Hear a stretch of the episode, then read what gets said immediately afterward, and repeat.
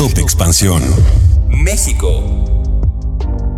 Frente Guango de derecha copió nuestro proceso. Xochil Gálvez tiene contratos por 1.400 millones y, y ni así pide licencia. No tiene vergüenza. Te presentamos una entrevista en exclusiva con Gerardo Fernández Noroña, aspirante presidencial por el Partido del Trabajo. Yo soy Mike Santaolalla y sean ustedes bienvenidos a este Top Expansión. Top Expansión.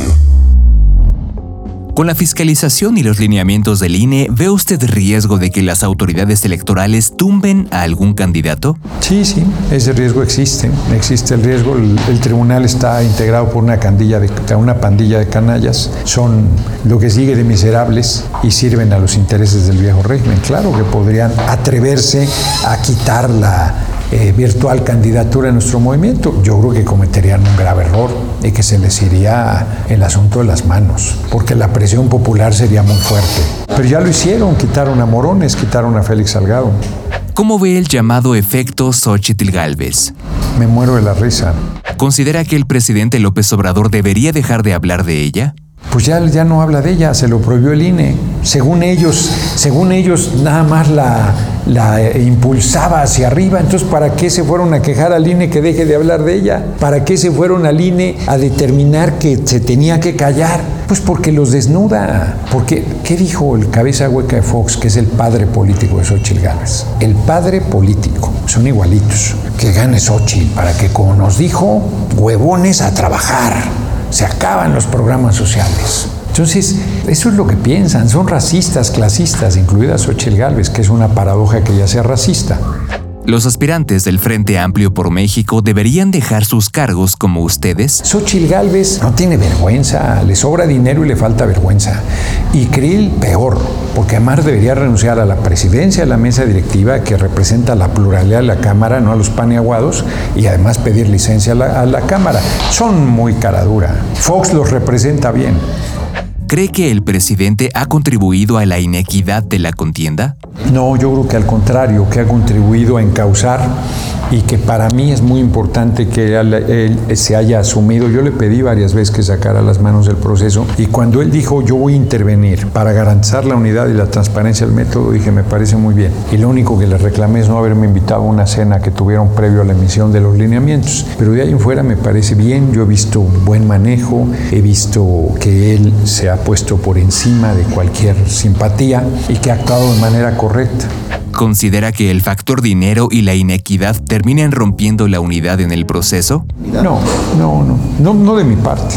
Yo ya dije que aunque me ganen a la mala, y eso sería ganarme a la mala, yo voy a reconocer. Esto de no saber quién pagó los espectaculares o quién los puso abre la puerta al dinero no legal o a que se adquieran compromisos. Pues eso lo estás diciendo tú, yo simplemente estoy diciendo que se diga quién financió, por qué monto y tan tan.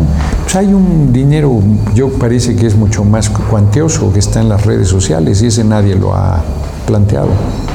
¿Qué le ha faltado a la conducción del proceso? ¿La dirigencia de Mario Delgado quedó corta en esto? No, yo creo, no, no, no me parece eso. Los lineamientos que emitió el compañero presidente no incluían este tema.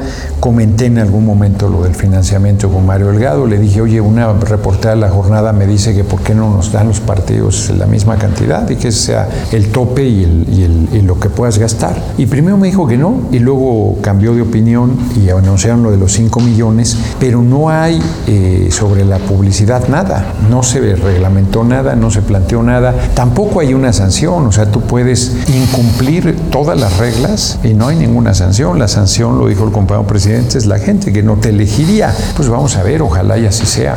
¿Diría usted que los dados están cargados a favor de alguno de sus compañeros? Pues en la derecha sí, Xochitl Gálvez va a ser. Sí, pero en la 4T. Pues la cúpula mandó sus, la cúpula, le digo yo, mandó sus mensajes y no están llegando al corazón del pueblo, el pueblo va a decidir. Y el pueblo va a decidir si acepta lo que la cúpula le está diciendo o, este, o toma una decisión propia. Yo confío en la gente. Top Expansión. Esto fue Top Expansión, un destilado de noticias para que continúen su día bien informados. Yo soy Mike Santaolalla y les deseo un excelente día. Recuerden que si quieren más información sobre economía, política, empresas, mercados y tecnología, siempre pueden contar con Expansión y todas sus plataformas. Hasta pronto.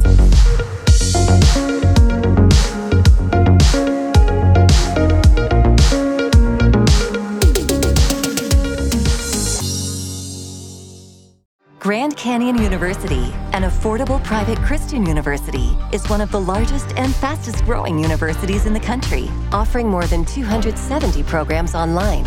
In addition to federal grants and aid, GCU's online students received nearly $130 million in institutional scholarships in 2022.